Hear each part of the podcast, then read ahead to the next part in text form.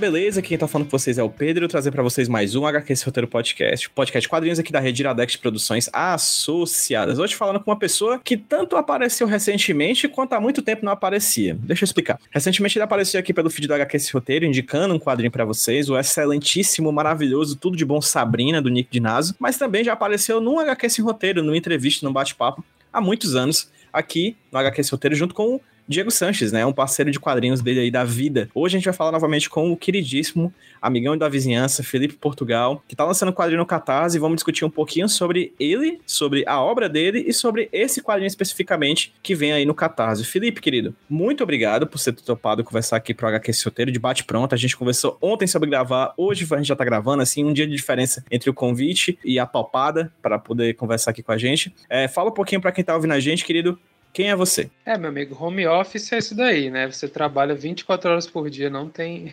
é non-stop. Bem, é... meu nome é Felipe Portugal, eu faço quadrinhos pra internet já há um bom tempo, né? É, eu sou daquela leva de autores que começaram a fazer tirinhas no Facebook antes disso ser uma coisa minimamente rentável, onde hoje a galera tem lá suas páginas e, e, e tira uma grana fazendo publi, camisas, canecas, etc. Eu fazia lá minhas tirinhas uh, meio autobiográficas, né, meio de autoficção. Eu sou do, eu sou do Maranhão, né? Então é, é, é, do, é do lado, né? Aí, aí do Ceará. Mas agora eu tô morando em São Paulo, vim para cá para dar continuidade na minha carreira aqui, ver se eu conseguia mais oportunidades e estou levando a vida. Já publiquei bastante coisa, mas pouca coisa solo. Eu fiz uma HQ chamada Espiga em 2015, independente, que tinha essa pegada autoficcional, a partir do, do que, que, fez até um certo barulho né, na época. Mas depois disso eu participei mais de coletâneas, coletivos, por exemplo, eu publiquei a HQ com uma HQ com o pessoal do Omelete, que foi a Brutal, né? Que era uma HQ com histórias de aventura e tal. Fiz também a 1111, que saiu recente no Catarse, é uma coletânea de quadrinhos de terror. E, e bem, é mais ou menos isso. Assim, acho que meu trabalho se encaixa naquele dito quadrinho alternativo, assim, entre aspas. Sim, agora estamos com um projeto novo no Catarse vamos falar, né, sobre. Conversar com o Felipe é interessante porque ele tem uma visão bastante crítica sobre a produção de quadrinhos brasileiros, sobre a produção dele próprio, né, como ele se insere nesse mundo. E muito do que eu vou falar dele com vocês, provavelmente vai ser muito do que eu falaria sobre o quadrinho independente brasileiro, assim, esse quadrinho periférico, né, que produz, se tá sempre produzindo, tá sempre presente, tá sempre lá e que trabalha bastante com, com essas tiragens interessantes passeando por várias mídias diferentes, né? Como o Felipe acabou de falar, ele falou de internet, falou de um grande grupo de comunicação como o Omelete, por exemplo, e também de trabalhos independentes como o Espiga, que foi de 2015, que inclusive, Felipe, foi quando eu te conheci pessoalmente no FIC, lá em Belo Horizonte. Eu adquiri um exemplar do Espiga, eu tenho ele até hoje, e também sobre esse que tá vindo agora, que é o Filosofia da Forma ou a Anatomia humana. Trabalho interessantíssimo. Eu já li duas das histórias, tá? Só para constar aqui, tive esse privilégio aqui de ler duas das histórias que vão estar tá nessa mão, coletânea. Viu? Olha aí. é, rapaz, existem certas vantagens, gente, fazer podcast. Dinheiro não é uma delas, né? não é. Mas essas vantagens da gente poder, por exemplo, em primeira mão, um trabalho de pessoas que a gente admira tanto no campo dos quadrinhos é uma coisa muito legal. Então, Felipe, antes de mais nada, eu não lembro de ter conversado com você sobre isso naquele papo lá atrás, quando a gente falou sobre os quadrinhos insônios contigo e com o Diego uhum. Sanches. Então, vou aproveitar a ocasião ocasião para falar agora que estamos somente nós dois aqui. Cara, como é que tudo começou? Assim, você falou que é do Maranhão, tá em São Paulo. Quando é que o Felipe Portugal, quais eram, quais eram as coisas que o Felipe Portugal lia? De quadrinhos, qual é o contato que ele tinha com quadrinhos e quando é que o Felipe Portugal, esse meninozinho, deixou de ser o cara que lia quadrinhos somente e decidiu, cara, eu vou começar a fazer esse negócio aqui também. Bicho, foi muito, foi muito grudado as coisas, viu, Pedro? Antes uh, de começar a fazer quadrinho, eu tinha uma, uma vontade muito grande de fazer, fazer música. Eu tinha uma banda com os meus amigos, a gente fazia cover de, de Arctic Monkeys, Strokes, essas, essas bandas que que eram, que eram marca registrada da, do, da, dali do, da meiuca dos anos 2000 e tal, que era a época em que eu estava na escola. Mas aí, numa feira, do, numa feira do livro, lá na minha cidade, no Maranhão, peguei o... e peguei só porque a capa era bonita, o Gênesis, do Crumb. Eu achei, assim, a capa bonita, folhei os desenhos, pensei, porra, isso aqui é interessante, né? Isso aqui é diferente, o cara tem um desenho todo, todo meio rabiscado, hum, que porra é essa, né? E aí eu lembro que eu peguei o Scott Pilgrim junto. E aí li esses dois, e no final do Scott Pilgrim, é, o Gênesis, inclusive, acho até meio, meio chato. Na época eu achei chato, assim, é era, eu achei que ia ser uma adaptação um pouco mais trans, é, transgressora, mas é, é uma adaptação muito literal, né? Eu preciso reler para ver o que, que eu acharia hoje em dia. Mas depois que eu li o Scott Pilgrim, eu vi lá que, que tinha uma sessão no, no fim dos gibis onde o Brian Lee O'Mail falava sobre como ele fazia. Ele falava que comprava papel tal, comprava o pincel tal e fazia. Eu pensei, cara, eu consigo fazer isso também, vai. com numa enorme inocência, né? Aí eu, aí eu fui numa loja de coisas para estudantes de arquitetura, né? Comprei umas canetinhas e comecei a postar no meu próprio Facebook, mas eu não tinha a menor ideia como se profissionalizava, né? Meu contato maior com quadrinho era com mangá, como todo adolescente que cresceu na década de 2000 era com mangá, eu lia, sei lá, Naruto, Dragon Ball, One Piece, Slandunk, todas essas coisas, mas uh, fora disso não tinha muito contato, conhecia os super-heróis só dos filmes, não tinha contato com nada de quadrinho alternativo, e conforme eu fui fazendo e fui pesquisando na internet, eu fui descobrindo, cara, tem um mundo aí por trás, tem um monte de coisa que eu não fazia ideia. Aí eu descobri o Moebius, aí eu descobri que, sei lá, que aqui no Brasil tinha uma galera que fazia uma tal de revista samba e que tinha é, é, é, o, a, o, coletivo Beleléu, lá do Rio de Janeiro, que, eram, que são os caras que até hoje publicam bastante coisa, né? E aí eu fui descobrindo, né? É, principalmente também quadrinho nacional. Eu acho que o, o, ver, ver gente aqui do, do, do Brasil fazendo quadrinhos autorais me, me, me, deu me, deu, me deu um gancho, assim. Aí eu fui fazendo, e quando eu vi, cara, essa porra já tinha tomado, é, tomado muito espaço na minha vida, a ponto de, de eu parar de, de tocar com os caras, a gente romper com a banda, não por minha causa, mas, enfim, por coisas da vida. E eu pensar, pô, acho que eu vou me dedicar 100% para isso, viu? Vou tentar fazer, ter uma carreira, alguma coisa assim, né? A gente sabe que é difícil ganhar grana de fato com isso aqui no Brasil, mas dá para desenrolar alguma coisa, dá para, sei lá, sobreviver fazendo freela e tudo mais, enquanto faz quadrinhos uh, no tempo livre até uh, e, e calcando de pouco a pouco novas oportunidades, né? E aí, em determinado momento, eu pensei, pô, uh, se eu quiser me aprofundar disso, nisso, eu tenho, eu tenho uh, que ir para São Paulo, né? Ir para uma cidade maior e tal. E aí foi quando eu vim para cá, né? Em 2017. Acho que talvez não tenha sido. Não tenha sido uma. Como posso falar? Não que uma decisão acertada, porque foi, né? Tipo, foi, foi muito bom ter vindo para cá. Mas pensando hoje em dia, no paradigma de hoje, com a galera fazendo tudo à, distância, né? Ainda mais agora com a pandemia, né? Onde o home office se tornou a realidade de muita gente que nem sabia o que era isso.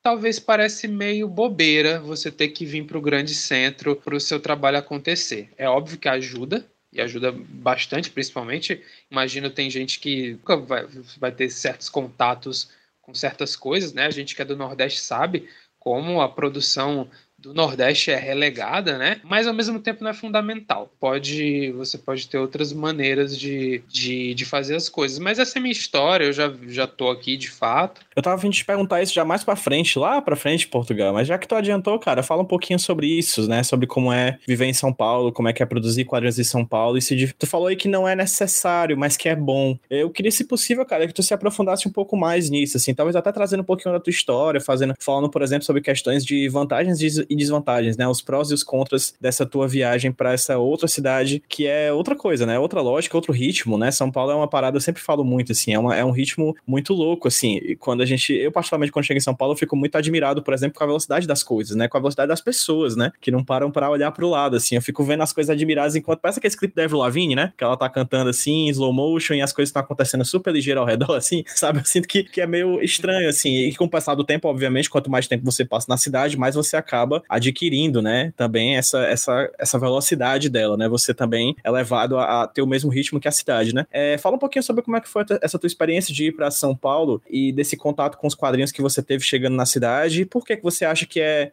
legal, mas também não é necessário. Cara, é, pois é, essa experiência de vir para cá é um negócio muito pessoal, né? Porque quando eu era lá um adolescentezinho fã de, fã de indie rock, eu tinha muitas amizades, sabe aquela música do Celso Portioli, web amizades, é, amizades virtuais. E eu conheci uma galera, né, daqui, a gente trocava ideias sobre música, e eu sempre vi essa cidade aqui como uma espécie de paraíso cultural, né, onde as coisas acontecem. Acho que todo mundo tem essa visão, e de fato, são Paulo, culturalmente, é um polo muito interessante. Tem dinheiro aqui para as pessoas produzirem as coisas, né? Tem incentivos, tem editais. Nunca vai ser o suficiente, tem bastante, muito mais do que em outros lugares. Então, justamente por, por conseguir enxergar isso, né? Eu pensei, pô, eu tenho que ir para lá, para é, é, ver se ver se vira, né? Porque eu já tinha alguns contatos, assim, a minha história é um pouco diferente. Eu não vim na doida, eu vim já quando eu já tinha publicado algumas coisas, eu já conhecia é, pessoas, pessoas influentes, inclusive no meio, né? Por exemplo, eu já conhecia os gêmeos, o Fábio Moon e o Gabriel Bar, e eu trabalhei para eles como assistente durante um tempo.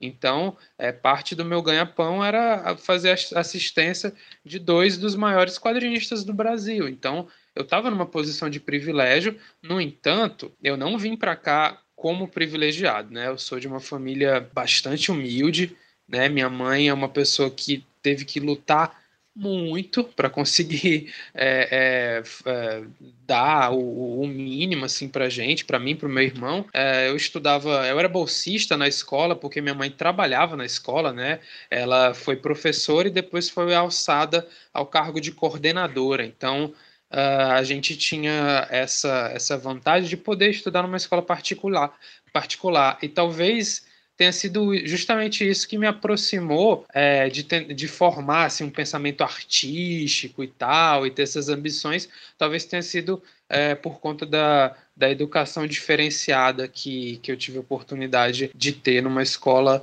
que tinha um pouco mais de estrutura, né? E aí, uh, e dos de 2017, eu arrumei um emprego emprego assim, era informal, né? Mas era, mas era uma coisa muito assim dos sonhos, cara. Era muito dos sonhos. Eu tava fazendo é, uma página por semana de quadrinhos sobre economia para um portal da UOL, que fazia parte de uma editora, que tem toda uma relação é, com o pessoal do Banco Itaú, com, com a família Salles lá. Tipo, eles têm uma editora que eles fazem uns trabalhos voltados para economia e arquitetura. Então, é, eu estava numa situação onde eu fazia um, uma página por semana, né? Quatro por mês, e eles me pagavam muito bem. E aí eu juntei esse dinheiro assim durante um ano e falei com o Diego, que faz os quadrinhos Insônias. Talvez quem acompanha o podcast até conhece o cara. Ele recentemente fez o Aurélia, né? Um quadrinho novo dele. Enfim, o, o trabalho dele é muito legal. Falei com o Diego, cara, é, acho que a gente poderia arriscar, né? Que tal você topa da gente dividir apartamento e a gente vê, assim, viver essa utopia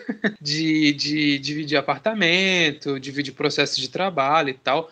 Hoje em dia a gente não mora mais junto, né? Porque ele tá com, com a mulher dele lá e tal. Eu também vim pro meu cantinho. Mas foi foi esse o passo. E ao chegar aqui, é, eu reparei que, como você disse, né, tem a coisa da velocidade da cidade, mas é algo que eu até estava prevenido de, de, já ter vindo aqui em outras ocasiões, né, com, como CCXP uh, e outros eventos, então eu já estava meio pensando, é, lá é outro ritmo, a galera é, é, aquela coisa meio clichê da Faria Lima e todo mundo vai não vai ter tempo, uh, mas o choque aqui, na verdade, foi é, de, de entender que fazer contatos aqui, na verdade, também é uma coisa restritiva. Não é fácil, mesmo você estando aqui no, no grande centro, não é fácil você fazer contato. Tem muito desprezo no, no meio artístico, né? Tem muita, muita panelinha, que tem em todos os meios, é, é natural, infelizmente. Acho que é até um mecanismo humano para se relacionar, mas tem muita panelinha, então assim, quando eu cheguei aqui eu esperava que eu ia ter uma rede de pessoas para contar e tal, e na verdade muitas delas não estavam aqui, né? Tem uma certa um certo comportamento meio evasivo do paulistano, pelo que eu percebo, que é de, de não ser tão hospitaleiro assim, de não ser tão as pessoas mais hospitaleiras que eu conheci aqui uh, não são daqui, certo? Claro, tem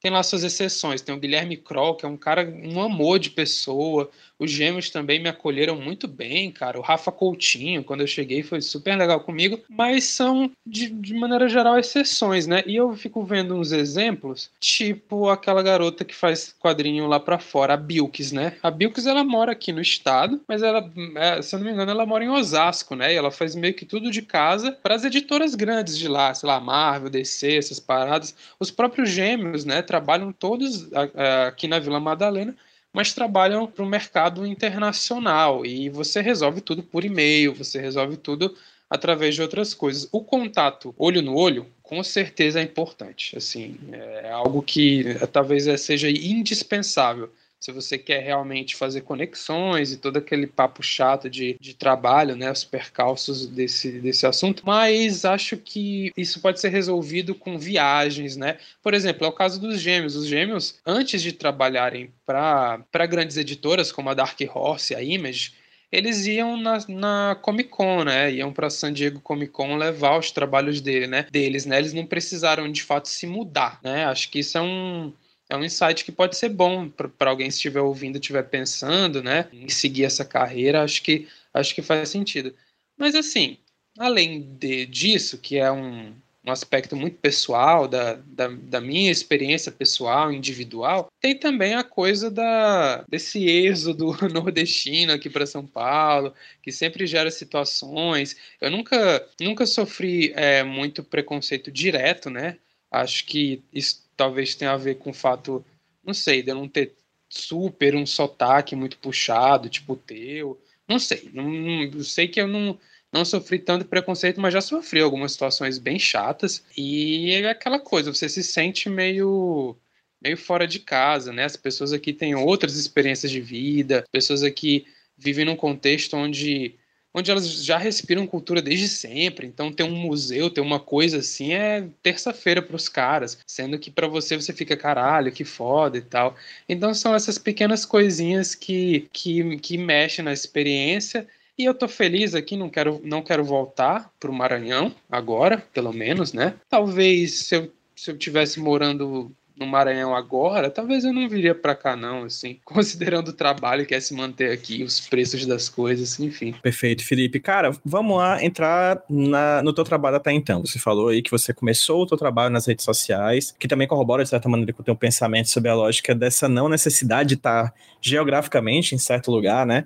É, quando você trabalha, por exemplo, com as coisas é, da sua casa nas redes sociais, não, não há mesmo essa barreira assim de, de sucesso, né? A gente tem alguns exemplos muito grandes aqui, por exemplo, a Luísa Souza e, e, o Paulo Moreira, por exemplo, talvez sejam dois nomes bem potentes aqui do Nordeste que produzem de suas casas aqui mesmo e que são nacionalmente conhecidos, né, com seus trabalhos e tal. É, e você vem trazendo também esse trabalho na rede social. É uma coisa muito presente na tua obra, inclusive. Inclusive, quando você foi indicar um quadrinho, nome de quadrinho, você foi falar de Sabrina, do Nick Dirnaso, que é um trabalho, que é um HQ sobre pós-verdade, sobre, sobre fake news, sobre redes sociais, sobre virtualidade e digitalidade. E eu percebi, por exemplo, que numa das histórias dessas essas duas que eu já tive a oportunidade de ler, do quadrinho que tu tá lançando pelo Catarse, por exemplo, a gente também tem questões relacionadas às redes sociais. É, eu queria falar contigo, Felipe, sobre essa dimensão, né? É, eu vi, eu te sigo no Twitter, né? Inclusive fica aí a sugestão, arroba Felipe PRT, né? O teu, teu Twitter vai estar linkado também no post aí do podcast e tal, para vocês acompanharem o trabalho do Twitter, é, o trabalho do Felipe Portugal pelo Twitter. E a gente tá falando aqui de um dia depois do lançamento da tua campanha. Uma campanha que começou no dia em que as redes sociais apagaram, né, cara? A gente teve ali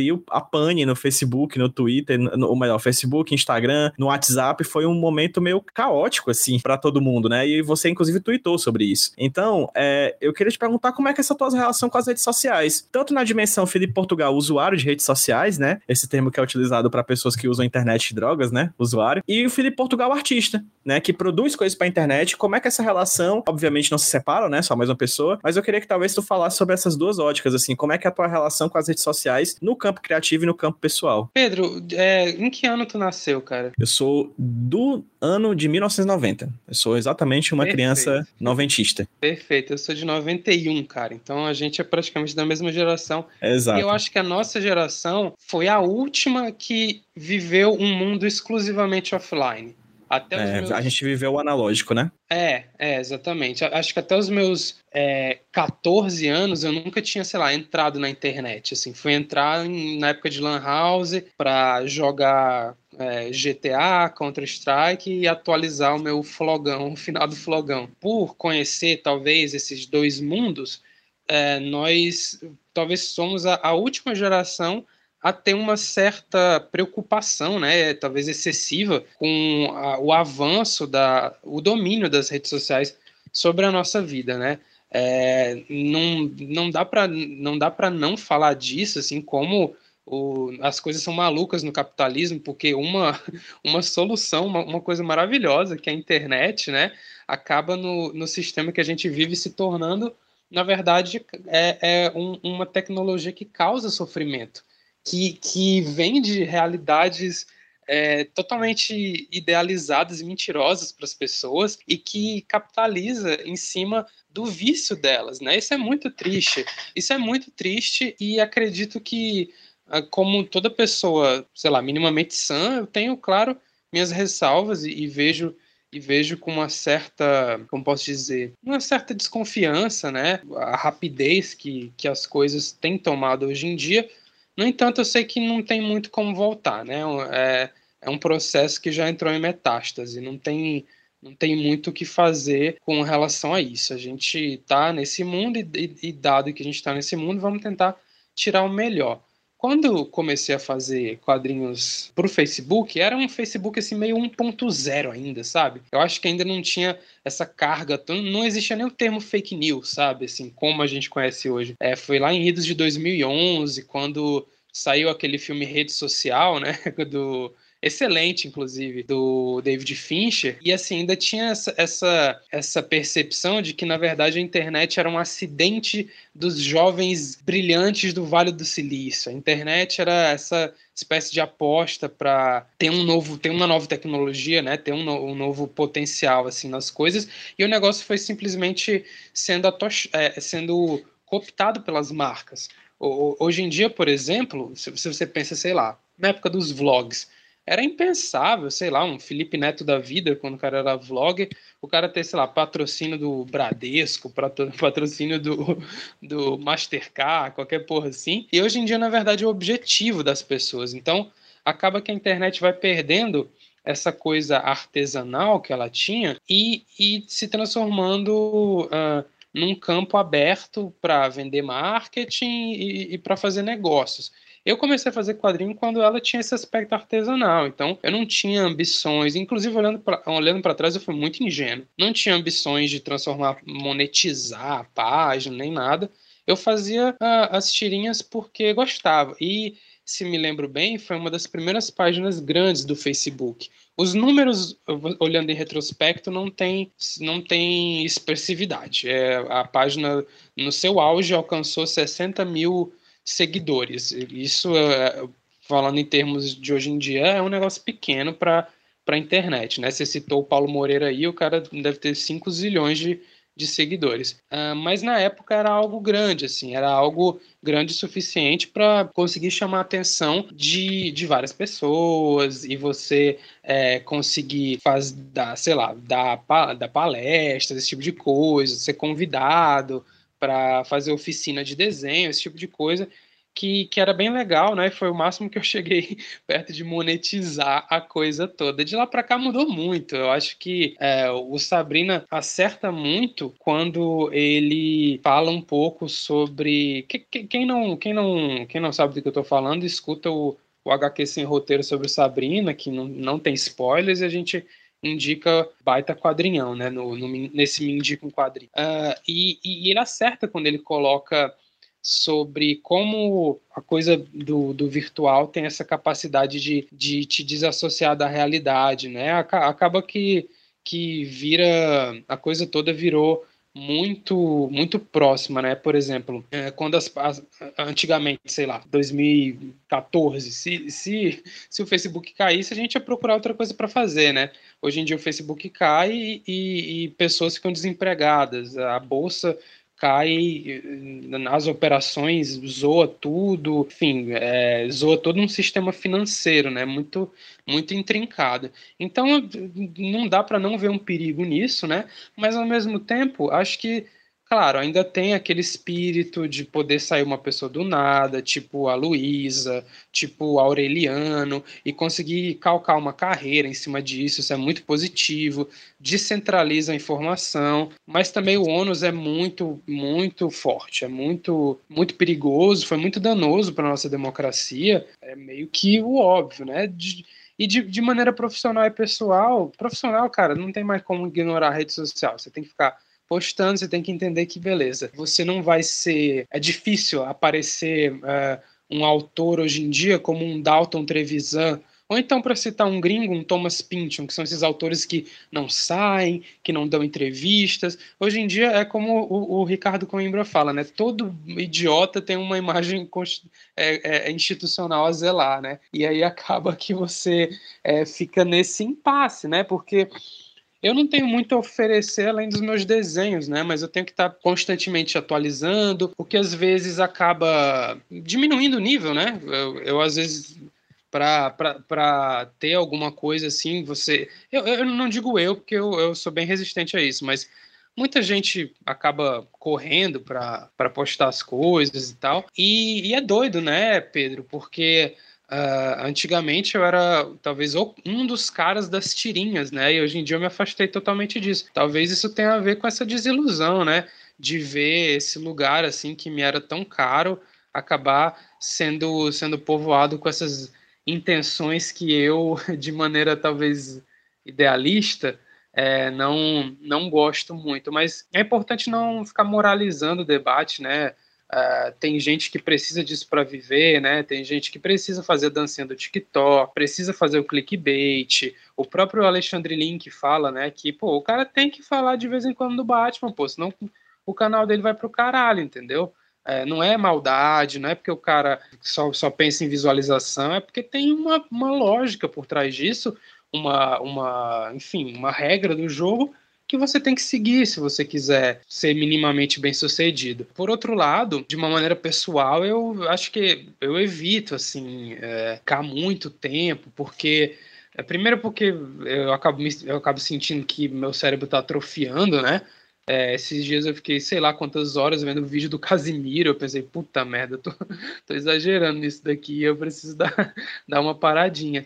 E também porque eu sou uma pessoa que me ocupo muito, né, cara? Eu, enfim, cuido da casa, faço meus quadrinhos, faço ilustração, estudo, tento dar atenção para os meus amigos. É, não tenho tanto tempo assim para ficar super no Twitter ou super é, no Instagram. Felizmente, eu sou resistente a isso. Talvez por ter conhecido esse mundo offline, né, que a gente conheceu. Pois, Felipe, vamos se dedicar agora a filosofar sobre a forma? Aproveitando aí o, o, título do teu trabalho atual. Você falou das tirinhas, você falou que você fugiu delas. Quais são os formatos que você já passeou dos quadrinhos e por que que você fugiu dessas tirinhas? Fala um pouco mais sobre isso, fala um pouco mais sobre histórias longas. Espiga, por exemplo, é um quadrinho amplo, né, que tem começo, meio e fim, tem muitas páginas. O Filosofia da Forma, por exemplo, já é uma compilação de histórias um pouco mais curtas. Para você, qual é a relação que você tem com os diferentes formatos de, de, de, de obra que você produz, com as tirinhas mais curtas para as redes sociais, com as páginas, com as histórias de poucas páginas, com as histórias um pouco mais longas. Como é que é teu feeling em relação a isso? Você simplesmente pensa na história e depois vai fazer na, vai pensar na forma, ou o contrário é o mais importante? Enfim, como é que é o teu processo criativo para no final das contas escolher o tamanho das histórias que você vai contar? Esse papo é bom, hein, cara? Eu acho que esse é um dos papos que eu, que eu penso assim bastante enquanto enquanto estou no meu processo criativo, né? como lidar com, com a forma.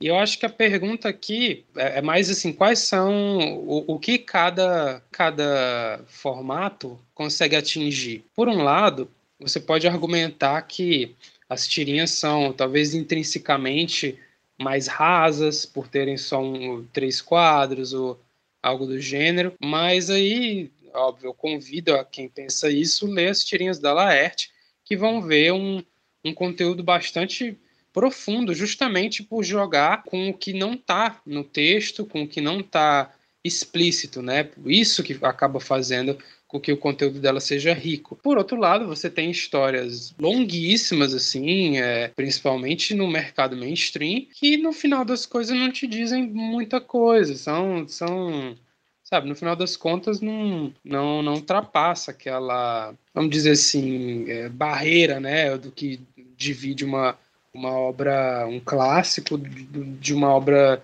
menos, menos relevante no, no cânone, vamos, vamos colocar dessa forma. Justamente por isso que eu pensei, talvez até por uma, não sei se rebeldia, teimosia, sei lá, apostar recentemente no formato das histórias curtas. Porque enquanto leitor, eu sou um leitor muito voraz de contos, cara. Eu adoro livros de contos, assim. Eu sou um fã absoluto da Lígia Fagundes Telles, que talvez seja a maior contista do Brasil, né?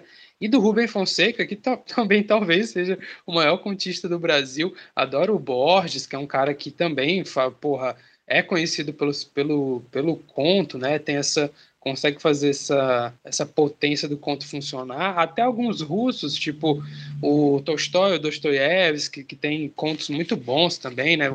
O Sonho de um Homem Ridículo é maravilhoso, e enfim.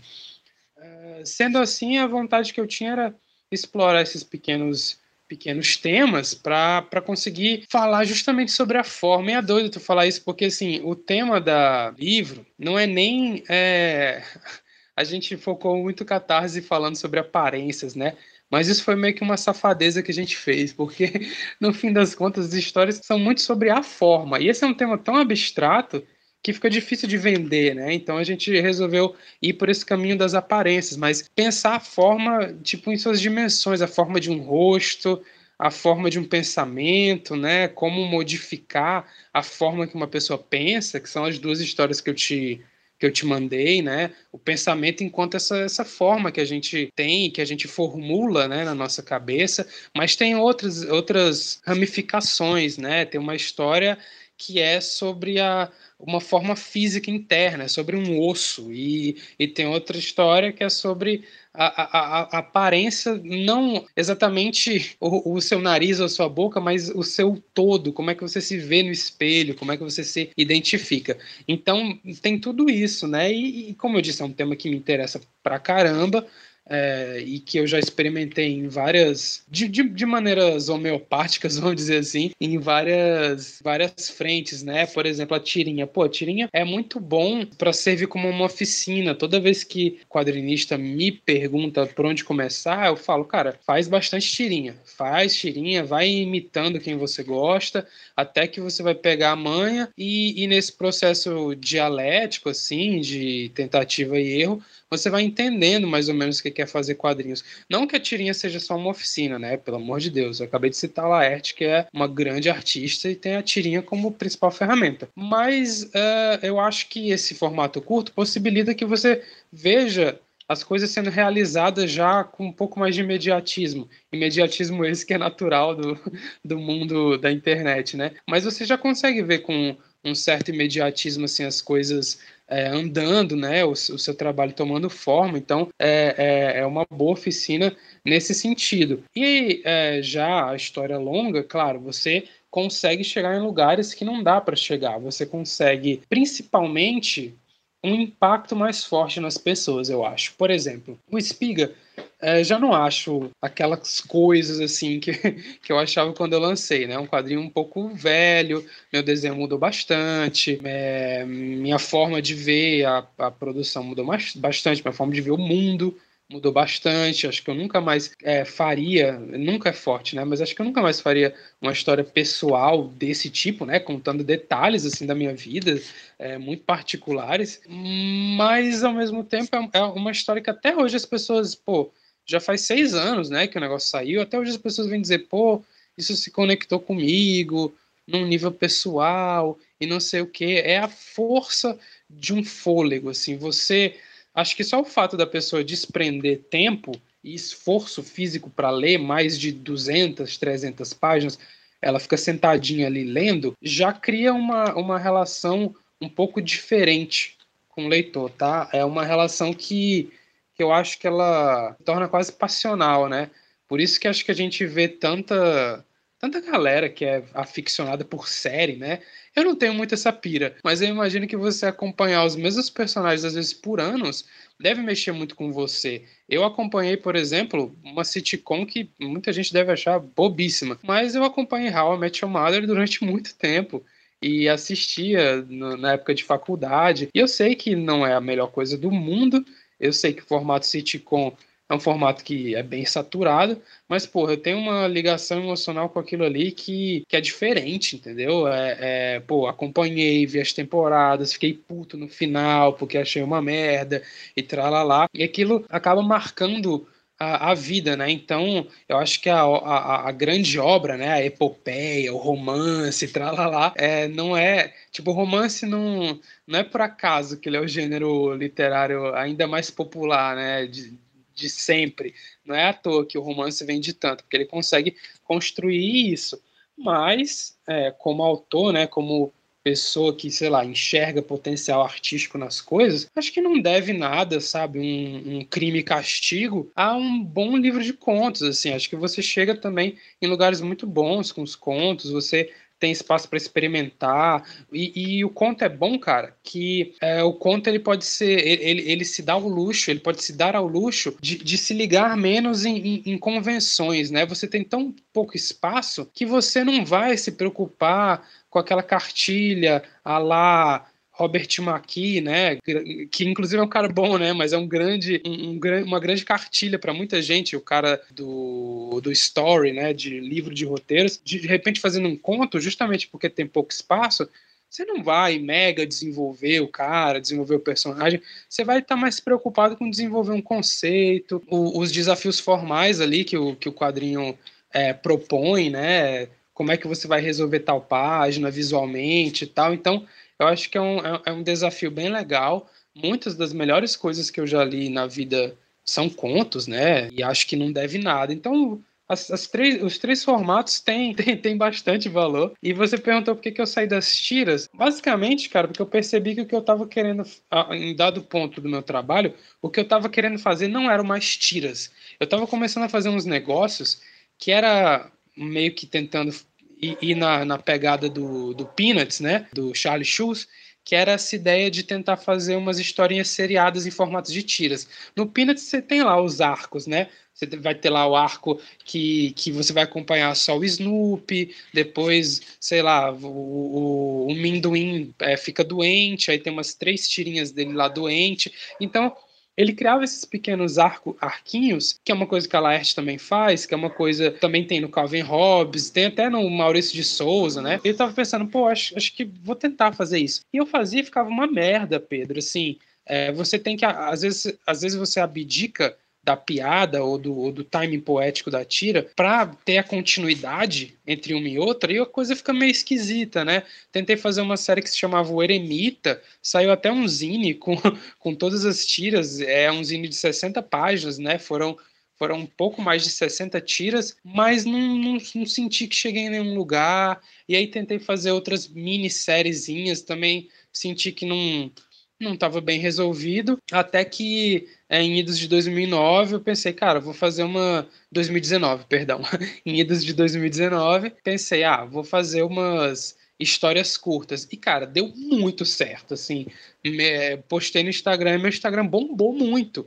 E a ideia era continuar fazendo semanalmente, mas é impossível. No, no ritmo que eu estava acostumado de fazer tirinha, esse ritmo é impossível para essas histórias, essas histórias curtas. Assim, eu estava acostumada, sei lá, acordar de manhã, fazer o que eu tinha para fazer de frila e tralalá. Aí de tarde escrevia num bloco de notas algumas ideias e, e de noite, cara, eu já tinha tira pronta, né? Já, já coloria e, e no outro dia já postava. Então eu conseguia, sei lá, fazer uma tira todo dia ou uma tira a cada dois dias mas com as histórias curtas não funciona assim. Com as histórias longas, muito menos. E hoje em dia, é, eu não sei se eu tô, se eu me sinto 100% preparado para dar uma para fazer um, um, romance, assim, eu tenho ideias já, é, inclusive meu próximo livro, que também vai ser de contos, é, já está meio que acertado com uma editora é, para sair ano que vem.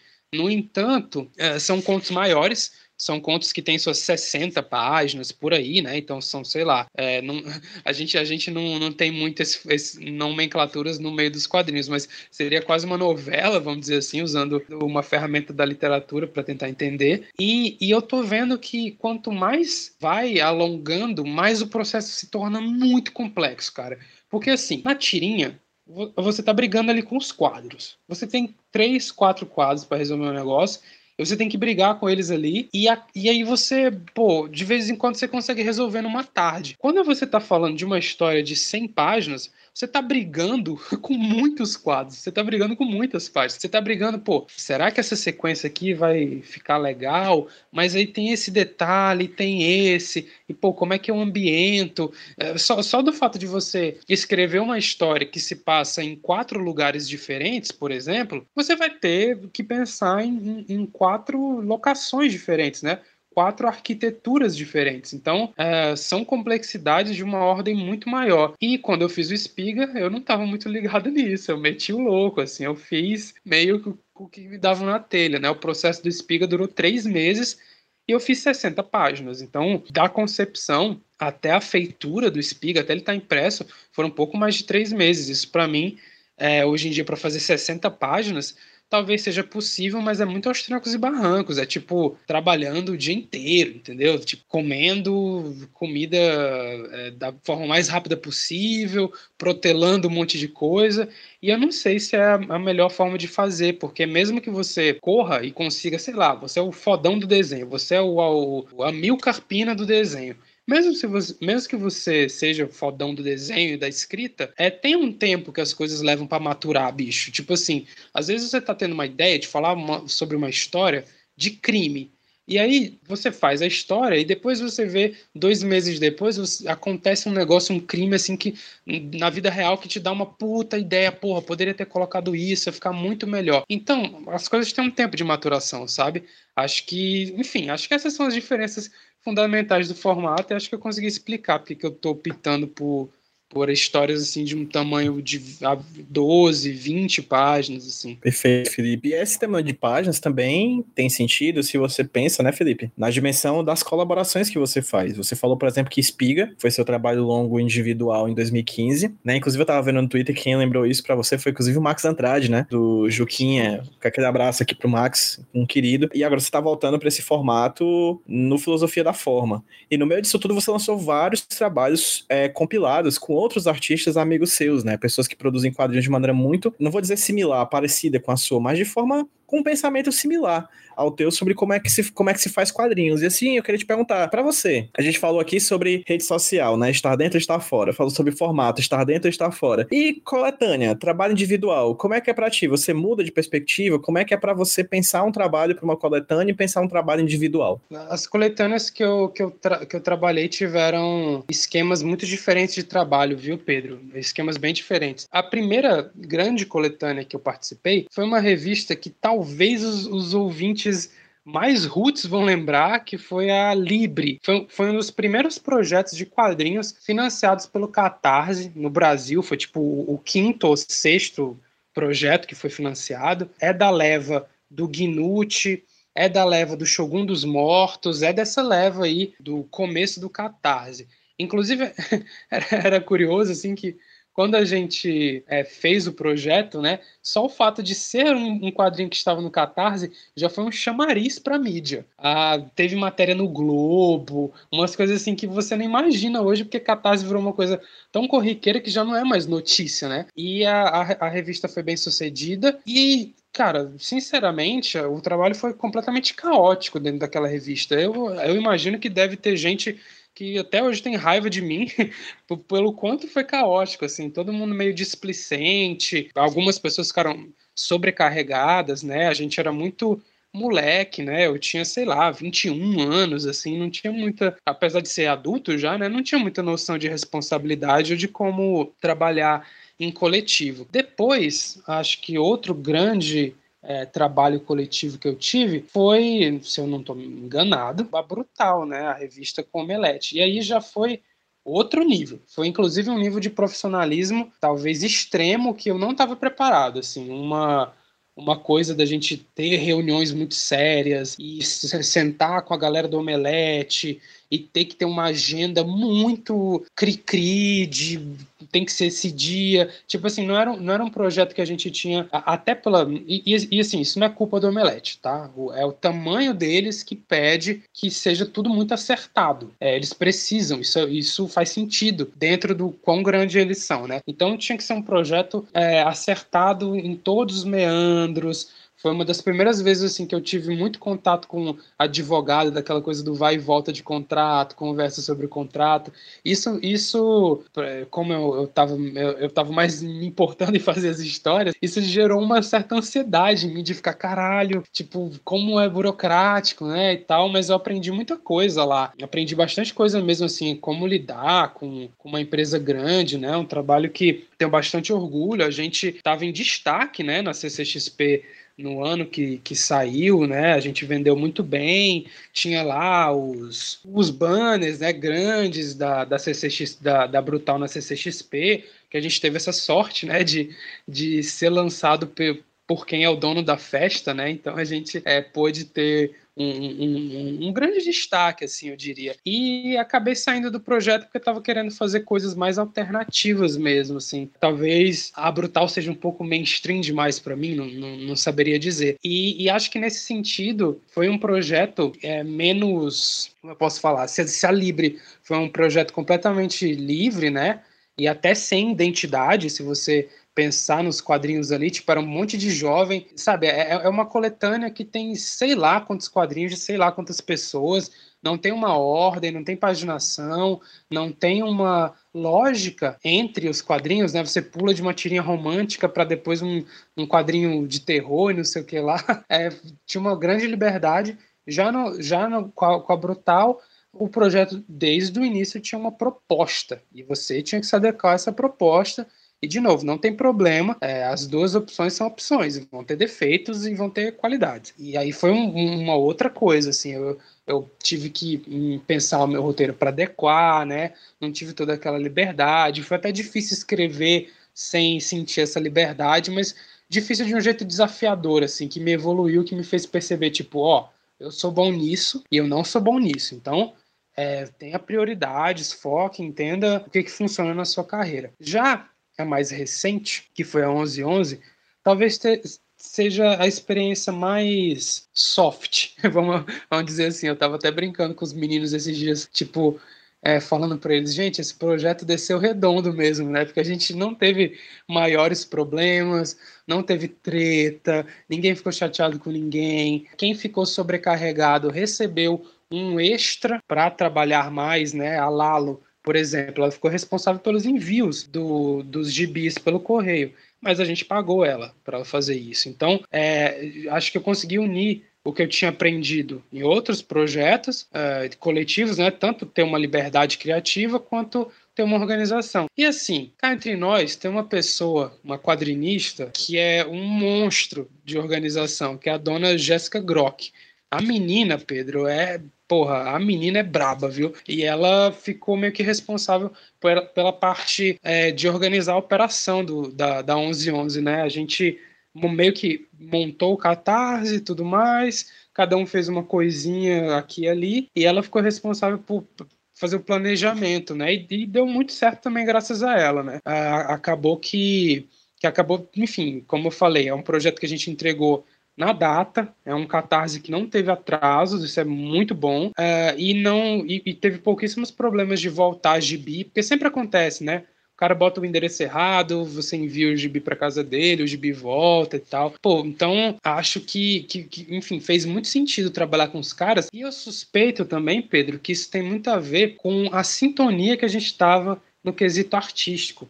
Porque, veja só, se num dos projetos, a Libre, como eu falei, a gente era muito livre, meio que cada um fez a sua coisa, e na Brutal tinha uma proposta muito clara e era bom seguir a proposta, é, e, as, e, e, e, a gente tinha às vezes que se remanejar. Na 1111 a gente já entrou meio que na mesma vibe, então não precisou ter uma, uma restrição, porque estava todo mundo na mesma vibe, e ao mesmo tempo teve uma liberdade, porque já que estava todo mundo na mesma vibe, não precisa é, repetir, entendeu? Não precisa falar, ah, tem que ser uma história assim. Todo mundo sabia muito bem o que queria fazer. Então, é, foi um projeto muito bom nesse aspecto. Acho que é, foi muito bom trabalhar com eles. A gente já até conversou, quem sabe um dia fazer, fazer alguma outra coisa. É, e, em suma, são essas experiências que eu tive. Já publiquei em zines menores, finada é, revista Prego. Eu não sei se o Alex ainda está fazendo a revista Prego, mas, pô, já saiu trabalho meu lá. Uh, e esse tipo de coisa. Tem uma questão que é trabalhar com capital humano, né, bicho? Dentro desses, desses projetos que é difícil, sabe? É, aí, assim, aquele clichê, né? O artista tem um ego muito frágil. Às vezes você pega alguém num dia ruim ali e a pessoa manda você tomar no cu, entendeu? Então, acho que você tem que fazer projetos coletivos com pessoas que, ao mesmo tempo, você pode dizer eu te amo e mandar merda ao mesmo tempo, sem que isso seja uma questão. E eu acho que essa frase não é nem minha, tá? Eu acho que eu roubei isso do Rafael Coutinho e no, do curso que eu, que eu fiz dele. Ele fala um pouco sobre trabalho coletivo, né? Mas é meio isso, você tem que ter essa, acho que essa, essa liberdade e essa responsabilidade ao mesmo tempo dosada, o que é muito difícil de fazer acontecer, porque as pessoas não são iguais, as pessoas não têm os mesmos, não têm os mesmos objetivos, não têm a mesma organização, então acho que é por isso que é, muitos projetos coletivos acabam uh, não dando tão certo, né? Ou gerando treta, enfim. Felipe, a gente fez um trajeto bem bacana sobre a tua história. E eu não tenho nenhum medo de dizer que a gente fez também um, um, trajeto bem interessante sobre a própria história em quadrinhos. Assim, a gente falou de forma, falou de conteúdo, falou de trabalhos longos de coletâneas, de tiras, enfim, foi um passeio pela tua história que muito é, surpreendentemente é quase a história do quadrinho, assim. E falando disso, vamos falar sobre o teu último trabalho, né? O teu último trabalho mais recente, que nesse momento em que a gente fala, acabou de ser lançado no Catarse, tá em vias de financiamento coletivo pelo Catarse. Eu queria que tu falasse um pouquinho, Felipe. Você já falou dessa tua experiência na, na 1111 2011, né, e outros trabalhos anteriores, falar rapidinho sobre a tua experiência com financiamento coletivo, como é que você lida com isso, que é um trabalho, que é um relacionamento, de certa maneira, que, que transversal àquilo que a gente falou das redes sociais anteriormente, né, e um pouquinho sobre quanto você está dedicando e o que você está de dedicando, o que você está apresentando com o Filosofia da Forma, esse quadrinho que está nesse momento em financiamento. Beleza, cara, é, apesar de ter conseguido financiar já duas campanhas, né, que eu estive envolvido, a Libre e a 1111, como a gente conversou, eu não sou nem de longe a pessoa com mais experiência para falar de catarse, né? A gente tem uns caras tipo o Gustavo Borges e o Eric Peleias que já fizeram 520 mil catarses bem-sucedidos, os caras mandam muito bem nisso. Agora a gente tem esse fenômeno das editoras que estão fazendo trabalhos no Catarse, né? E que os caras todo mês estão lançando, né? Então, nem sei se eu sou a pessoa com mais propriedade para falar, mas as minhas experiências sempre foram. Eu, eu, eu, gabaritei, né? Das duas, eu, eu consegui financiar as duas, então tô, tô com 100% aí de vitória. Levar para casa os três pontos.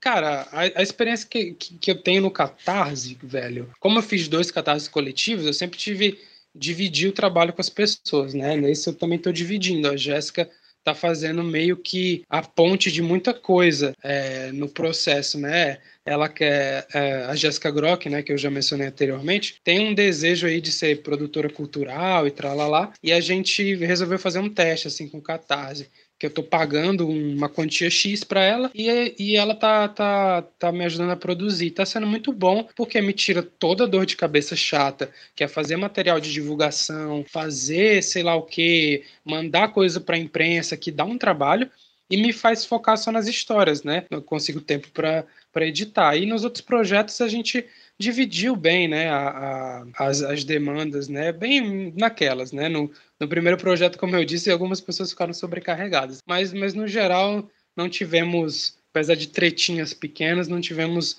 grandes tretas. Acho que o Catarse como um todo, felizmente, possibilita a gente a entender um pouco mais o que as pessoas gostam do quadrinho nacional, né? Por exemplo, acho que um projeto como Arlindo, uh, se não fosse a possibilidade de fazer com Catarse, de repente, eu, eu não sei, assim, tô falando de orelhado, mas de repente, talvez uma editora grande, como, a, como é a companhia que lançou, né?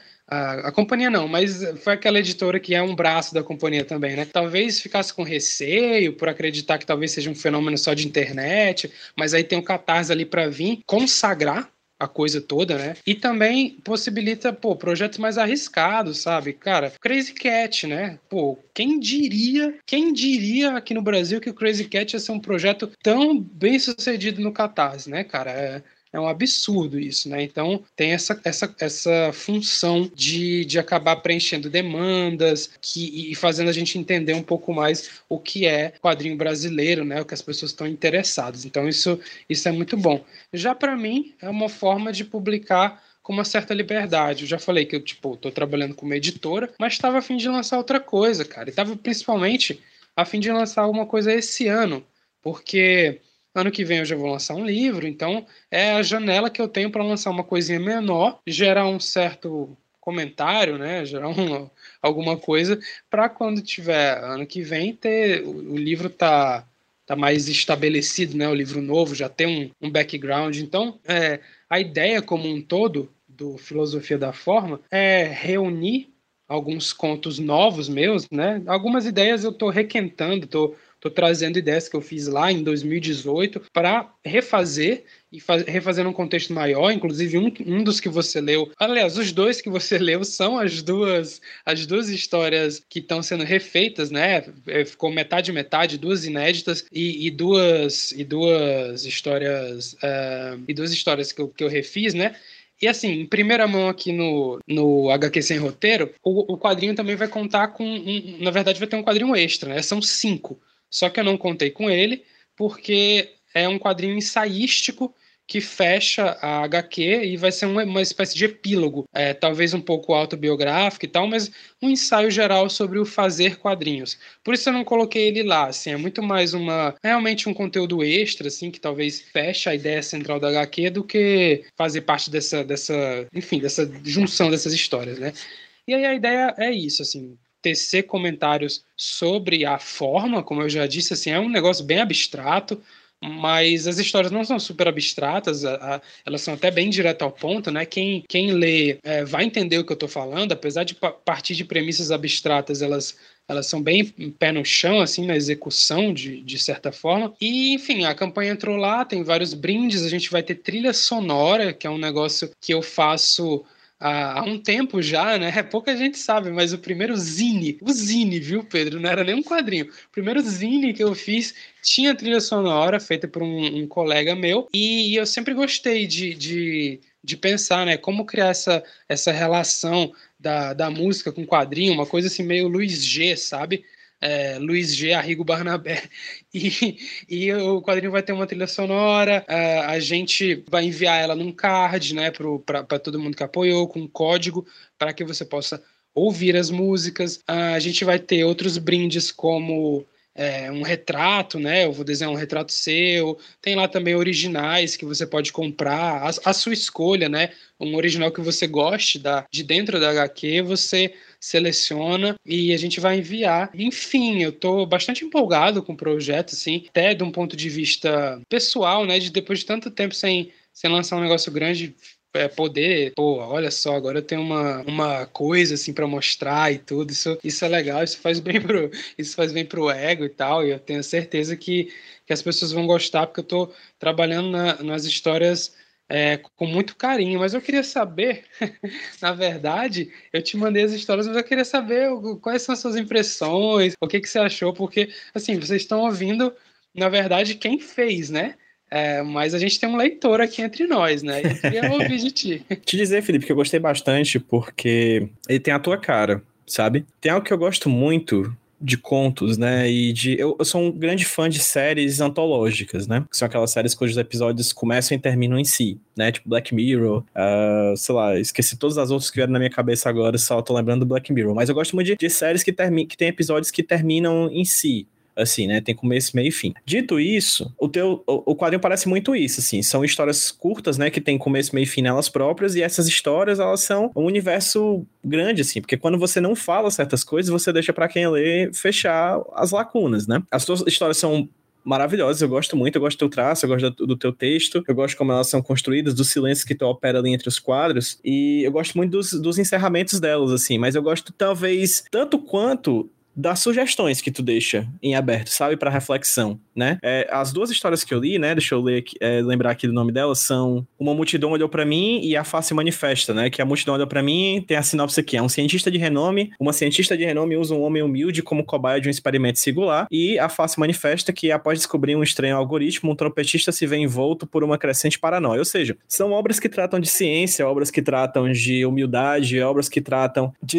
de é, enfim, falta de afeto pela vida do outro, né? A gente tá vivendo no Brasil exatamente que tá tendo experiências, experiências nazistas, né? Nesse momento em que a gente vive. É, a Face Manifesta é uma obra sobre rostos gerados automaticamente por meio de algoritmos, né? Então, são obras bastante atuais, assim, quadrinhos que parecem que se passam no dia de hoje, ficções, parece que eu conseguiria encontrar se eu fosse ali até a esquina e dobrasse à esquerda ou à direita ou fosse para frente no sinal, entendeu? São ficções bem pé no chão, assim, que parece que de hoje para amanhã, com a queda de um grande serviço de, de, de comunicação como o Facebook, o Instagram e o WhatsApp, um novo mundo pode vir, né? Então são ficções muito possíveis, assim. Eu gosto muito de, desse seu trabalho, eu gosto muito dessas histórias curtas. Eu sou também um grande fã de histórias curtas, eu sou um grande fã, já confesso aqui no HQ esse roteiro, de, muita, de longa data, que eu adoro quadrinhos sobre o nada, sobre o banal, sobre pessoas que atravessam a rua para comprar pão, assim, eu acho que um dos meus quadrinhos favoritos é o Giro Taniguchi, todos esses, e Chris Ware também, esses caras que fazem longas obras de várias páginas de gente andando pela rua, e o teu trabalho me lembra muito deles nessa, nessa dimensão do pé no chão, de pessoas comuns vivendo o seu dia a dia, mas também com essa pegada que eu gosto muito do, do realismo fantástico da esquina, do realismo fantástico de você olhar para dentro da sua geladeira e encontrar um mundo novo, sabe? Essas coisas, esse banal que puxa um fantástico, que eu vi nesses, nessas tuas histórias e eu tô ansioso já para ver nas, nas próximas, assim. Isso tá presente em basicamente tudo que tu faz. Tu fala do Espiga, por exemplo, que é, uma, que é um quadrinho que trata de, de, de obra, de coisas tuas, né? De histórias tuas, pessoais, bastante pessoais. Mas que também traz um quesinho de realismo, de fantasia, que, que isso me encanta no teu trabalho e que eu já vi nesse quadrinho e já tô ansioso para ver nas outras histórias também. É, que aí tu não precisa mandar, não, viu? Quando eu tiver o quadrinho em mãos, eu vou ler. não, tranquilo. Cara, é, acho que tu falou a chave, né? É, acho que a proposta é justamente tentar fazer algo que seja parecido com algum realismo fantástico, só que de uma forma mais contida, né? Se você tem, por exemplo, o Borges falando de grandes labirintos e não sei o que, com aquele tom épico, né? Até o Garcia Marques é, já fez algumas coisas que tem esse tom épico, né? Tem o, o nosso, nosso representante aqui do, do realismo fantástico, que eu esqueci a porra do nome do cara, eu li a obra completa dele e me dá branco na hora de falar, mas é o cara que escreveu o conto da Bárbara, né? O pirotécnico Zacarias também, ele, ele escreveu. Assim, a ideia é justamente essa, né? Tem esse universo absurdo, talvez mais absurdo, né, do que fantástico, mas ele não necessariamente é um universo É o Murilo, é o Murilo Rubião o nome dele? Isso, Murilo Rubião, é o Murilo Rubião, exatamente. Não necessariamente tem aquela coisa épica, na verdade verdade tem algo bem insólito, talvez, né? Algo bem, é, talvez desagradável, né? É, a primeira história que você falou que eu te mandei, do Uma Multidão Olhou para Mim, é quase como um Frankenstein, sabe? Só que do meu jeito, né? Um, um Frankenstein do meu jeito. É sobre uma doutora que vai fazer um experimento é, num, num homem mais humilde, assim, ela tem toda uma uma ganância científica e de fato ela consegue de alguma forma ali fazer o que ela o que ela quer fazer, mas tem consequências inesperadas. E a história vai falar muito sobre a nossa, talvez a nossa fé na razão e em como a nossa razão é, é, não dá conta do mundo, não dá conta do, da poética do mundo, né, da, da, da maneira que, que, o homem é, se relaciona com a natureza. E a segunda história é meio que nessa mesma toada, só que dessa vez abraça, assim, enquanto a inabilidade de racionalizar um fato era só sugerida na primeira história, a segunda é completamente isso, é sobre esse trompetista que acha esse algoritmo maluco que gera rostos é, automaticamente, né, por, enfim, pelo algoritmo, inclusive é baseado numa, num site que realmente existe, o site se chama This Person Does Not Exist, que é essa pessoa não existe em, em inglês, né? Aí você procura aí na internet, você vai ver que é bizarro. Eu, eu passo esse, esse site em, na aula de cibercultura que eu dou para os meus alunos.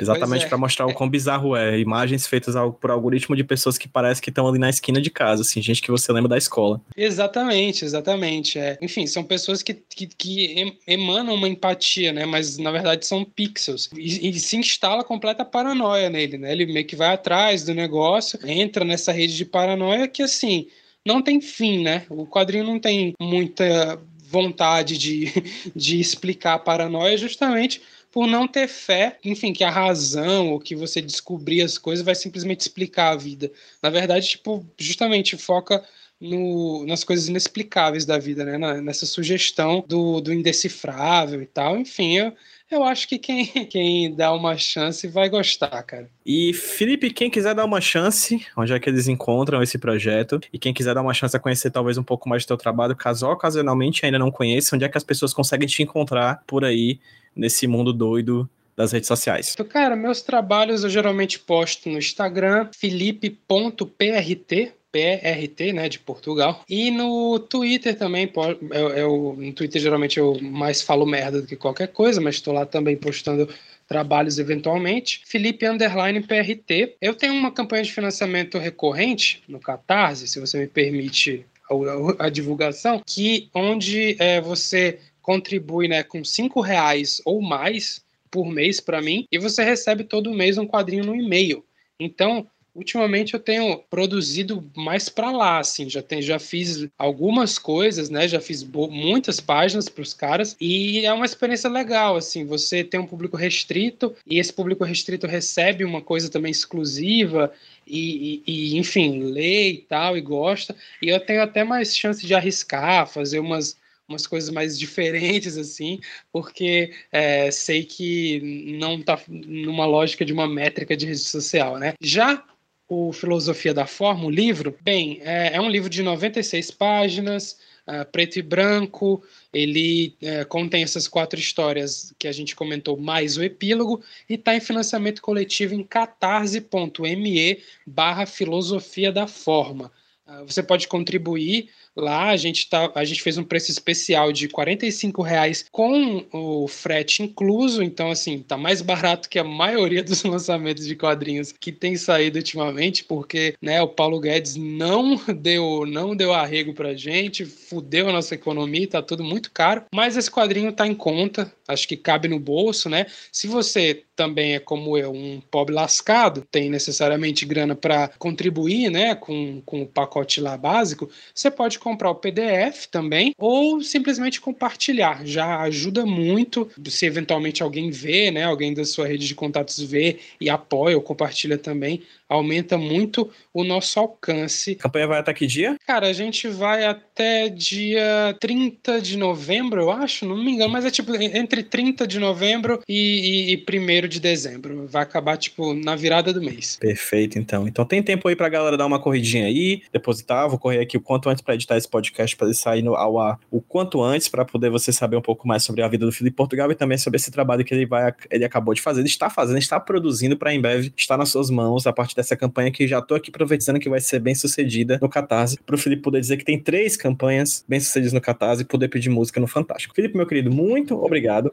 pela sua participação aqui. É sempre um prazer inenarrável conversar contigo. Eu gosto muito de conversar contigo porque você é uma pessoa que nem precisa dizer que gosta de quadrinhos, assim. Você fala de quadrinhos de uma maneira que transparece que você gosta de quadrinhos, por mais que você saiba, como diria o Jack Kirby, né, que esse, esse diabo ele destrói o nosso coração, né? Mas a gente é meio masoquista, né, e continua gostando de quadrinhos por mais difícil que eles nos por mais difícil que os quadrinhos nos tratem, mas de toda forma é muito massa conversar contigo. Enfim, as portas do HQ Roteiro estão sempre abertas para você, tá bom? Perfeito, cara. Eu que agradeço, né? Eu adoro gravar podcast, acho essa mídia maravilhosa, ainda mais quando é para falar de quadrinho. Eu também sou uma pessoa que acompanha o HQ Sem Roteiro, vira e mexe, ouço os antigos, os mais novos. Estava ouvindo um com Érico Assis esses dias sobre tradução. Enfim, é tudo muito, tudo muito legal. Muito obrigado, gente. E é isso aí. Vamos dar um tchauzinho aqui no 3, 2, 1. Tchau, gente.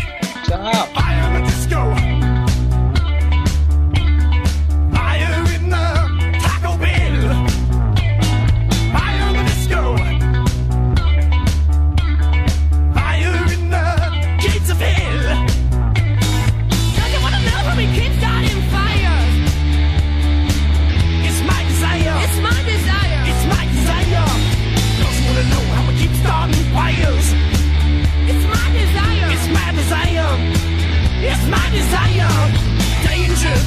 danger. High voltage. When we. When we kiss. Danger, danger. High voltage. When we. When we kiss. When we touch. Danger, danger. High voltage. When we touch. And when we kiss. Danger, danger. High voltage. When we touch. When we kiss touch what we can.